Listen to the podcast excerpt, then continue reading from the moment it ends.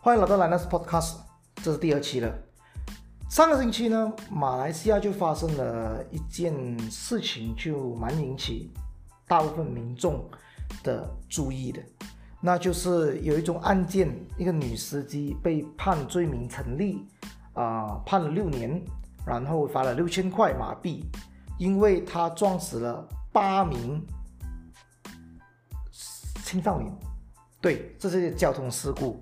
听到这边，可能大家觉得，哎，撞死了八个人，怎么才坐六年呢？那么，我也今天想来讨论这个事情。很多人就问我会不会去讨论呢？但是我自己觉得，我本身不是什么法律相关的人士，专业的事情留给专业的人去做。我并不能够去讲说判的对还是不对，因为法律有法律的程序，法庭有法庭的程序。我们作为一般的吃瓜民众，难道你是律师吗？啊，对，很多律师都出来讲话了。有兴趣的话，你们可以找来看。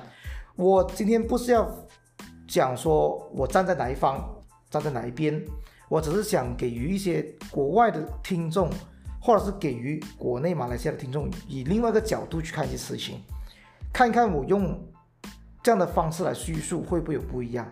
OK，好，事件是这样子，在五年前。发生了一种交通车祸，一位女司机开车撞死了，导致了一个八死八伤的交通事故。OK，我们先说女司机这一边，女司机当时并没有酒驾，并没有吸毒，并没有在玩电话，都有系上安全带，而且在根据马路的时速时限来讲的话呢。他也是有根据那个 speed limit 啊，去控制了时速。然后晚上凌晨三点事发的时候，根据呃法庭上的文件来讲说，当时候的交通的路况是属于昏暗的。OK，他在这样的情况之下撞死了八名少年。OK，好，我们再讲回少年这一边，这一。批少年就觉得，哎，怎么凌晨三点钟会有八个少年在马路上呢？OK，我说的少年是未成年少年哦，不是那种十八二十岁的哦，是属于可能十岁到十六岁、十七岁之间都有。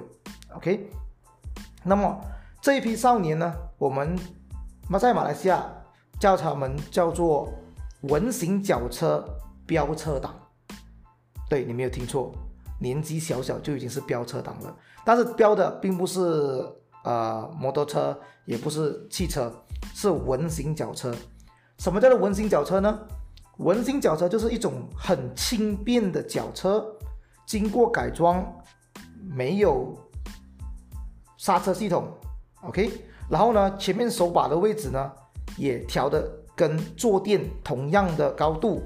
以方便他们在行驶的途中改变改变他们的驾驶姿势，变得好像一个 Superman 这样可以躺平在上面。对，你没有听错，为什么这么做呢？因为这一种飙车党，他们玩的就是一种所谓的呃，我们可以叫做极限运动吧，就是透过这种方式减低他们的风阻，看看谁能够在这样的状态下飘得最远。跟票的最快，OK，通常这种这样的活动都会在一种大直路或者是一种斜坡上面去进行的，OK，所以想象一下，我再重复多一次哈、哦，一名少女女生半夜三点驾的车，没有不良记录，没有吸烟，没有吸毒，OK，没有在玩电话，专心的在驾车，也根据这个交通的时速时限速限来开车。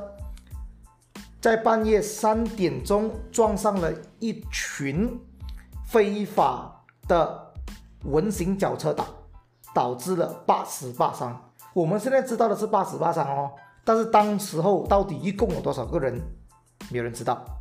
OK，这里简单的就有十六个人了。然后呢，这一次上个星期四月十三号，法庭的判决就讲说，嗯，你危险驾驶导致了八个人死亡，所以判了六年。那么很多马来西亚的民众就讲说：“哎，天理不公啊！呃，那种父母没有在管啊，放孩子出来害人啊，种种不同的言论都跑出来了。所以我在这里要讲的是，我并没有站在谁对和谁错上面，我只是想要了解一下这件这样的事情，这样的判决对马来西亚或者对以后我们驾车、我们开车的人士的影响是什么？对了，讲到这一边，外国的朋友可能还觉得还 OK，那个陈述都蛮清楚的，但是大马的朋友就会觉得我讲少了一些东西。对，没错，从现在到刚才，我从来没有提及这些死者或者是女司机她是什么种族的。对，没错，女司机是一位华人，然后。八位死者是马来人，也就是我们马来西亚的五亿。在马来西亚，只要任何事件你套上了种族这个叫标签上去的时候，啊，尤其是马来人对华人、华人对马来人这样的情况的时候，许多许多的人都已经都会缺乏理性思考的能力。OK，这就是为什么刚才我从来都不提起种族的原因。So。现在，如果我们把种族拿开来看这件事情的话，会不会有不一样的看法？还是你们都坚持说，啊，还是那些小孩的错，交通司机没罪，不用罚，应该是讲说无罪释放，对不对？那么我简简单来解释，问一句：这个世界上就算是误杀，啊，不小心误杀、自卫杀人。都可能需要被判坐监牢。现在死了八个生命，你觉得会简单的无罪释放吗？OK，so 这个我没有办法去回答。Alright，我也相信这个判决上一定会有人去上诉。OK，然后我也希望这件事情的真相终有一天会水落石出。OK，但是我的问题就是，如果到时候这一个真相，并不是你们心里面想要的那个真相，你们能接受吗？OK，我不去回答，让你们去回答。我只要想关注的就是想说，我们以后要怎么办？我开车以后怎么办？随时会有一个人来撞向我，然后讲说是我错，然后我就被关去坐牢了，是不是？怎么样去保护我自己？我没有想到任何的办法，老实说，因为法律上就是这样子。法律上在马来文里面就讲说。Mana-mana orang yang memandu sesuatu kendaraan motor di jalan dengan meluru atau dengan kelajuan atau dengan cara yang setelah mengambil perhatian tentang segala hal keadaan。也就是说，如果你在往车上驾驶，OK，你是有义务要去注意一切有可能发生的事情的。 你有你的马来文里面是这样，在中文里面是讲说危险驾驶、鲁莽驾驶导致他人身亡。很简单的一句话，但是在马来文的法律里面，他有讲说 mengambil p r a t i a n tentang segala hal keadaan segala，这里的 segala 是很广的，就是讲全部诶。所以有一天你还要看上面会有有没有飞机掉下来。如果飞机上面掉下来，有一个人跳下来降落伞这样子哈，在你前面，然后你撞死了那个人，你的错。因为你没有 ambil perhatian segala hal keadaan，真的，OK，所以能怎么办？我只能够说，我以后驾驶我会非常非常的小心，而且我也觉得我需要有一个措施去保护我自己。我想的办法就是 dashcam 而已。所以，请各位驾驶的人士，不论你是驾车的又好，还是驾摩托的又好。如果你有预算的话，请你为你自己或者为你的家人配备一个 dashcam，前面后面放个镜头去照一下。如果有的话，我希望 dashcam 的厂商可以出一个有前后左右镜头的。我想要我的车子三百六十度给拍下来。我想要任何事情发生在我车子或者是我驾车的时候，我至少手头上有一个影片。去证明说我是被动的那一个，而不是主动的那一个。当然，可能我未必会赢那官司啦，因为我没有注意斯卡拉卡丹嘛，对不对？但是至少我多一个画面去证明我自己，并不是故意的往死者的方向去，好不好？这是我能想到的东西。所以这件事情对未来来讲会有怎么样子的影响，我真的不知道。而且相信一定会有人上诉，结果是怎么样子，我也没办法知道。只能够求大家自己保护自己，用科技的方式来保护自己。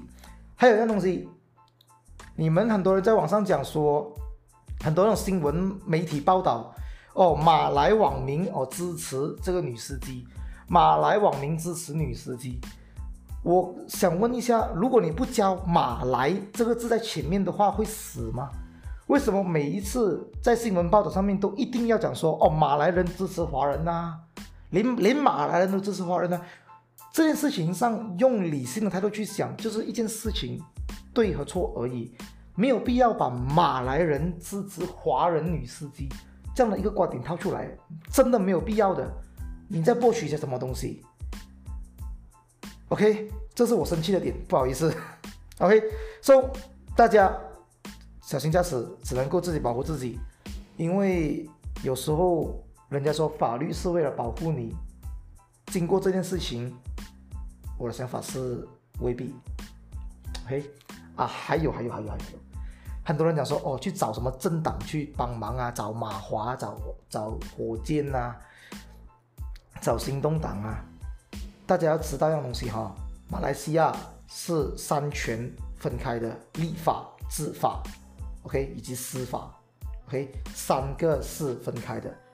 政党，OK，政党是立法会的，属于立法的那一派的，跟司法是不能够相关的。如果你要去政党去干涉司法，OK，那就是大错特错了。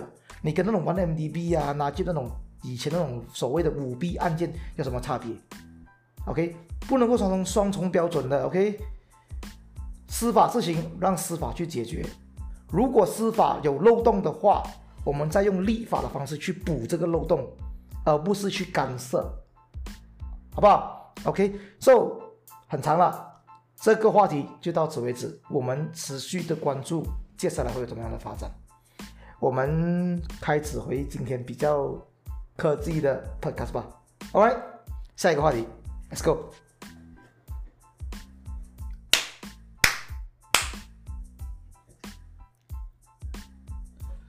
OK，好了，好，讲完刚才那个比较严肃的话题之后呢，我们来回来我们今天的一些趣闻吧。OK，好，第二则新闻啊、讲起 Epamula，就是讲说现从现在开始呢，其实不是从现在开始啦，从上个星期开始呢，青少年哈，十八到二十岁呢，你们都可以在 Big Pay、Touch and Go 或者是 Grab 那边呢。去 claim 到一百五十块的 credit 去做一些消费的，那么你们可以用在平台里面呢，或者是你们可以拿来，呃，我当做是 e-payment 的方式来给钱，也是没有问题的。当然，就像上一次一样，呃，不同的平台它有给你不同的优惠，让你去 claim 啦。但是这一次有一点点难搞的，就是 Grab 啦，因为 Grab 呢，它就是你共有这一百五十块哦。它其实这一百五十块不是 credit 来的，是它的 voucher value，所以很多人就只能用在它的 voucher 上面，所以就觉得有点不太对劲啦。所以没办法啦，你自己要去去衡量一下。网上有许多人去分析，到底哪一个平台才是最划算的，那么你们继续 claim。至于你超过二十岁的朋友呢，就没有这方面的补助咯。OK，好，第三个新闻。其实第三个新闻，我想要去跟进一下上个星期我讲的关于大学生，呃，政府会给予平板电脑的这一个事件。那么这事情上呢，政府就说哦，因为有些大学生 P4D 嘛，没有钱买电脑，只能用手机来上课，所以政府呢会给予这电脑给这种大学生。但是呢，after 一个星期之后呢，他们就改口了，就想说哦，这个电脑不是给的哦，是借给你们罢了。如果大家记得上个星期我讲过这个电脑的 spec 呢，就是有讲说要十点一寸啊，要有四 GB 呢。至于什么是什么牌子，没有人知道。但是我心里想问的问题是想说，如果这是一个借的 device 来讲的话，我第一年的大学生，我借了这个 device，我借到第三年或者借到第四年，我把这个 device 还回去的时候，这 device 已经过时了的哦。那么下一批的学生怎么办？他们还是用回这个旧的 device 吗？还是会有新的一批 device，呃，upgrade 它的 spec 的来借给新的一批学生？没人知道。那么这一批还回去的 device 呢，又拿来做什么？所以既然如果都打算拿来报销的话，为什么你不能直接给他学生呢？所以这点其实我也是非常的不明白的。所以我们在等待政府在宣布它真实的 supply 是谁买的牌子是什么，它未必是同一牌子。OK，但是我还是问同样的问题啦：一个大学生只是拿个 tablet 真的是够吗？之前大之前政府给中学生都给电脑了啊，大学生还给 tablet，唉，一言难尽。OK，OK，第四个东西，哎，NFT 哦，哎，大家还记不记得之前二零一九还是二零二零？有一个 memes 很出名的，就是那个黑人抬着棺材在跳舞的，记得吗？呃，他的 background music 也是非常非常的洗脑的。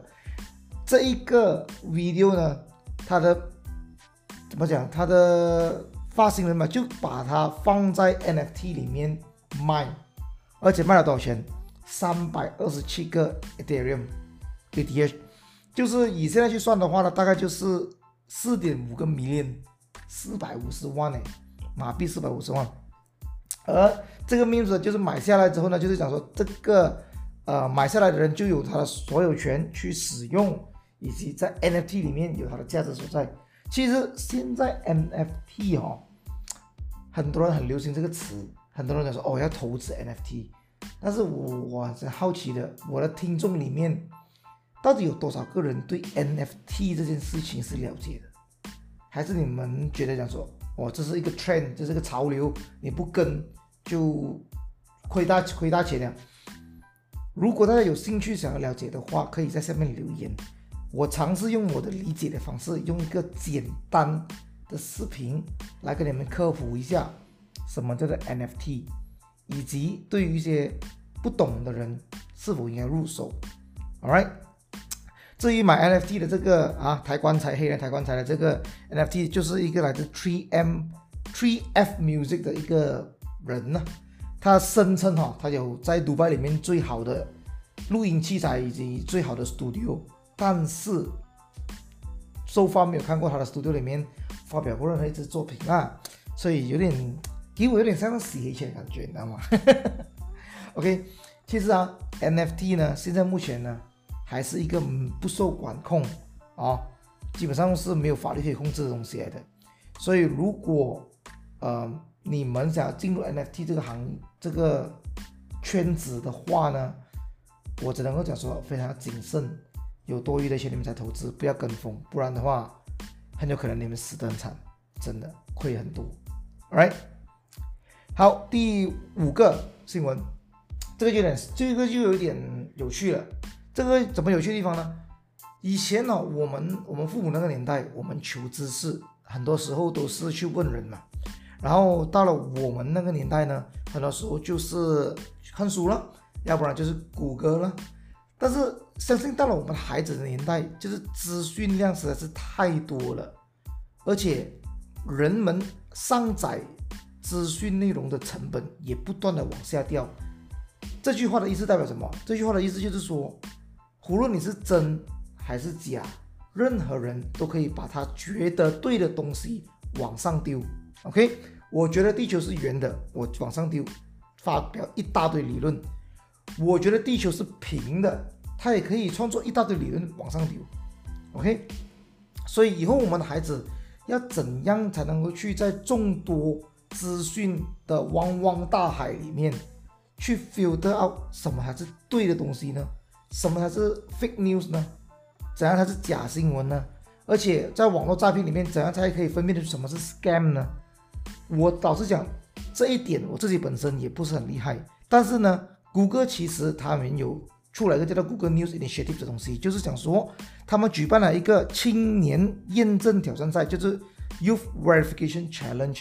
其实这个挑战就是一个让你去组队，哦，跟你的朋友去组队，然后呢，谷歌会提供你一系列的产品或者是工具，让你在一个比赛里面去辨辨别什么是 fake news，什么是真实的事件，从而可以提升啊少年啊他的小孩子对于 filter 真实事件或者 filter 网络资讯这个方面去呃增强他们实力了。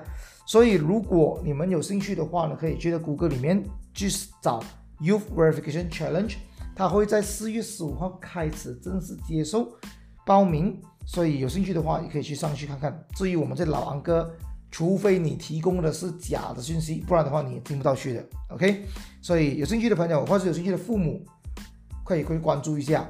如果有人已经参加了的话，也欢迎在留言给我告诉告诉我，到底这个游戏是怎么进行的，或者这个比赛是怎么进行的。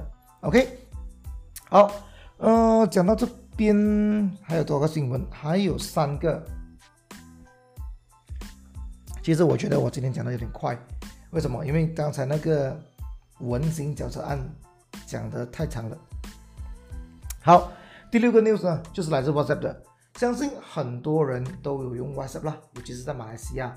对于台湾的朋友，通常用 Line 比较多。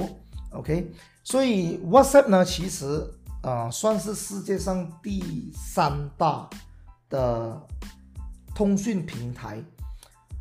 那么其实，但是 WhatsApp 的功能一直以来都被人家诟病啊，因为都非常的不齐全。如果我们 compare 跟 Telegram、跟 Line，甚至跟 WeChat 来讲的话，它有很多的功能都缺失。但是有一样东西 WhatsApp 就很引以为傲的，就是他们所谓的 end-to-end encryption，就是怎么怎么解释呢？end-to-end 就是终端对终端的加密，就是你的隐秘性会更加好。OK。在现在的 WhatsApp 里面呢，我们可以有 personal 的 chat，也可以有 group chat，对不对？所以相信很多啊做工的朋友你不陌生，你老板很喜欢拉你进去 group 里面哦。这个是 Project A 的 group，这个是 Project B 的 group，啊，这个是三姑六婆的 group，这个是亲戚 A 的 group。OK，你们可以现在算一算，到底在做工啊跟工作有关的 group，在你的 WhatsApp 里面有多少个？我相信很多人算不出来啊。很多的，现在呢，WhatsApp 就宣布了，他们啊会近期会更新他们的 App，会有个叫做 Community 的一个功能，是什么呢？就是管你的 Group 哦。OK，打个比方简单，如果现在一个学校啊，你是个父母，他通常都是有所谓的一年级、二年级、三年级的 Group，甚至会有班上的 Group，OK，、对不对？那么 Community 呢，就是讲说你可以把这些所谓的 Group 合在一起变成一个 community。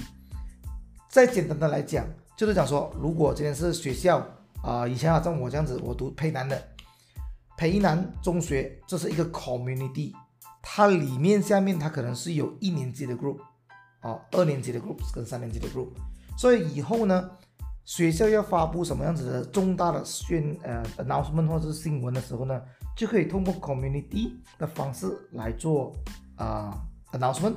或者是用 community 的方式来 share 一些新的东西，因为它因为 community 这个功能呢，他们也把这个文件的上传档案的文件的 size 呢 update 到两个 GB，算是非常大的一个容量，而且他们也可以限制什么人可以发言，什么人不可以发言，所以也不会造成了说现在 group 里面呢谁都可以发言的情况下，好像整个 group 现在就非常非常的乱了，因为每个人你一句我一句，到底谁在讲谁在听？有人知道，Community 就是一个新的功能，让你可以去控制这种东西。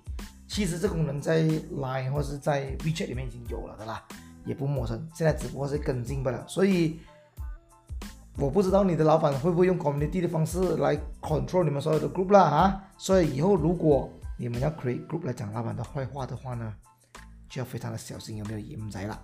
OK，All right，So 第七个哦，这个是有点有趣的。数码健康与创新部门 DHRI，这是什么部门？这是一个马来西亚的部门，卫生部的部门。这个部门呢，主要是做一些创新，或者是做一些、呃，跟卫生局、呃，或者是我们日常的医疗的东西有关的一个创新的 group。现在这个 group 呢，就是讲说，OK，他要研究一个 online 去检测新冠病毒的工具。